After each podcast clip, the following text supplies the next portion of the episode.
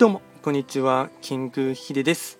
そしていつもこちらのラジオの収録を聞いていただきましてありがとうございます。えっと、今回はですね、えっと、本を読んだですね、えっと、良かったものをですね、紹介していきたいかなと思いまして、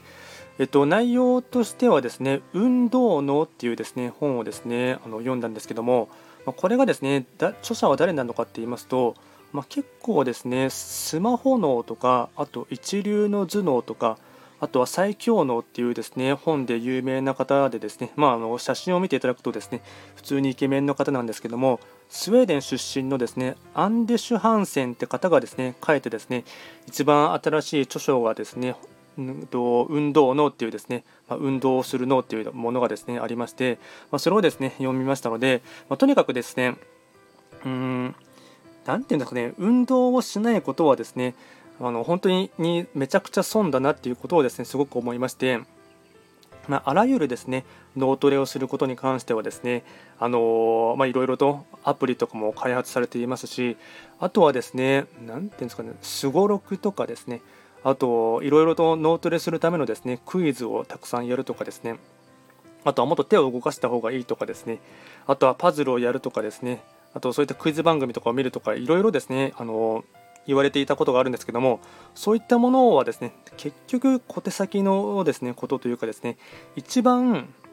あの自分自身のですね脳みそを鍛えるとかですねあとは今だったらですねあの、まあ、老化を防ぐとかですねあといかに認知症をですね防ぐためにのですね予防策みたいな感じで捉えていただく際には運動することが一番ですね、うん、劇薬というかですね何も副作用がなくてですね筋肉も鍛えられるし運動機能の衰えもですねあの多少なりとも防ぐこともできてかつ脳みそ自体もですね鍛えることができる。で衰えることをですねあの抑えることができるというのもあってですねこれを見て読んでですね、まあ、僕はですね特にコロナ禍になってからですねなかなか外に出る機会も減ってきてしまったっていうのもあってですね、まあ、最近は若干緩和されてきたのでその辺りをですねねあの多少は緩和されてきたところあるんですけどもただ結構ですねこの12年の間にですねめちゃくちゃ体力が落ちたっていうのをですねすごく感じることがあってですねでかつ体力が落ちるとですねあの実感される方もいると思うんですけども余計ですねあの体を動かすことがですね億劫になるというかですね面倒くさくなってきてしまうっていうですねもうこれがですね何て言うんですかねあの一旦太ってしまうとですねいろいろと言い訳をしてしまってなかなかですね動くのが面倒くさくなってしまうというところのですね、まあ、まさに負のですねあの、まあ、サイクルに突入してしまうというところをですねすごく感じていてですね、まあ、何かしらですねちょっとでもですね、うん体を動かさないとですねどんどんとですね面倒、くさくなってしまってですね悪いなとは思っていたんですけどもそういった時にですねこの「運動の」っていう本にですねちょっとですね目に当たってですねで読んだらですね一気にですねそのやばいなっていうところをですね特に思ってまさにですね運動しようかなっていうところをですねすごく思ったところです。でこれですね一番いい運動とかっていうとははですね何がいいのかって言われているのはランニングですね。であの有酸素運動のランニングでよくですね今だった散歩ブームとかですねあとサウナブームとかあとちょっと前にはヨガとかも流行っていましたかね。そういったところで少しその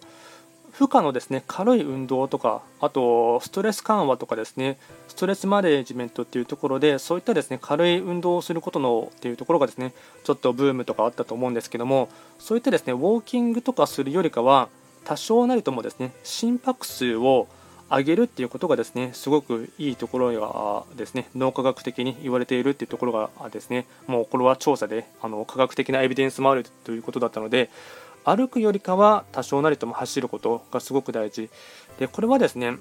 と目安としては2 3 0分程度でですね週に3回程度でいいので、まあ、そこまでですねめちゃくちゃハードルが高いかというとですねそこまであのハードルは高くないと思いますし筋トレが好きな方からするとですね少し、うん、物足りないかなって思うところもあるかと思いますがただそのくらいの運動をですね定期的にやるだけでのあのどうしても人間はあの20確か25歳頃をピークにですねどんどんと年間 0. 何パーセント脳がですね萎縮する特に前頭葉とかですね。あと前頭葉と何だ海馬がですねの2つがですねどんどんと萎縮してしまってそうするとですねまずは意欲が減退してしまうというところがありますしそこからですね意欲が減退するとですねどんどんとい、うん、新しいことをするのがですね億劫になってきてしまったり面倒くさいなっていうですねその辺りの壁がですねどんどんと生まれてきてしまいますのでまずはそれを少しでもですね脳の萎縮を防ぐためにはですねとにかく運動。でプラス心拍数が多少ですね上がるものをですね負荷をかけていただきますとそれによってですね脳があの鍛えられていってですねそういった一旦衰えたものもですね継続的にやっていただきますとまたですねその萎縮した前頭葉とかですね海馬も、えっと、増えていくっていうところもですねエビデンスとしてありましたのでまあ、この辺りはですね本当にやるしかないかなっていうところもありましたし、まあ、徐々にですねこれをですね読んでからですね僕自身少し前まではですね最低でも1週間に1回ぐらいはですねあのランニングとかですねあの走り込みとかしていたんですですけども特に夏が暑すぎてですねあの、まあ、それを言い訳にしてですねまたまたですね夏はあのエアコンで効いた部屋部屋でですねゆっくり過ごすことが増えてきてしまいましたので、まあ、ちょっとこれからはですね、えっとまあ、食欲の秋とも言われますしスポーツの秋とか読書の秋って言われるところはありますので、まあ、夕方頃にですね時間を使ってはですねあの運動することをですねまたやっていきたいかなと思いますでこれはですねいきなりハードルを上げようとすると難しいと思いますのでえっと、運動はですね、まあ、究極ですね、何でもいいんですねあの。昔やっていた好きなことをやるっていうのもいいと思いますし、あとは、まあ、よく言われることですが階段を見つけたら階段で歩くとかエスカレーターとか使わずにですね。あとは、えっと、電車で通勤とか通学されている方だったら、あのー、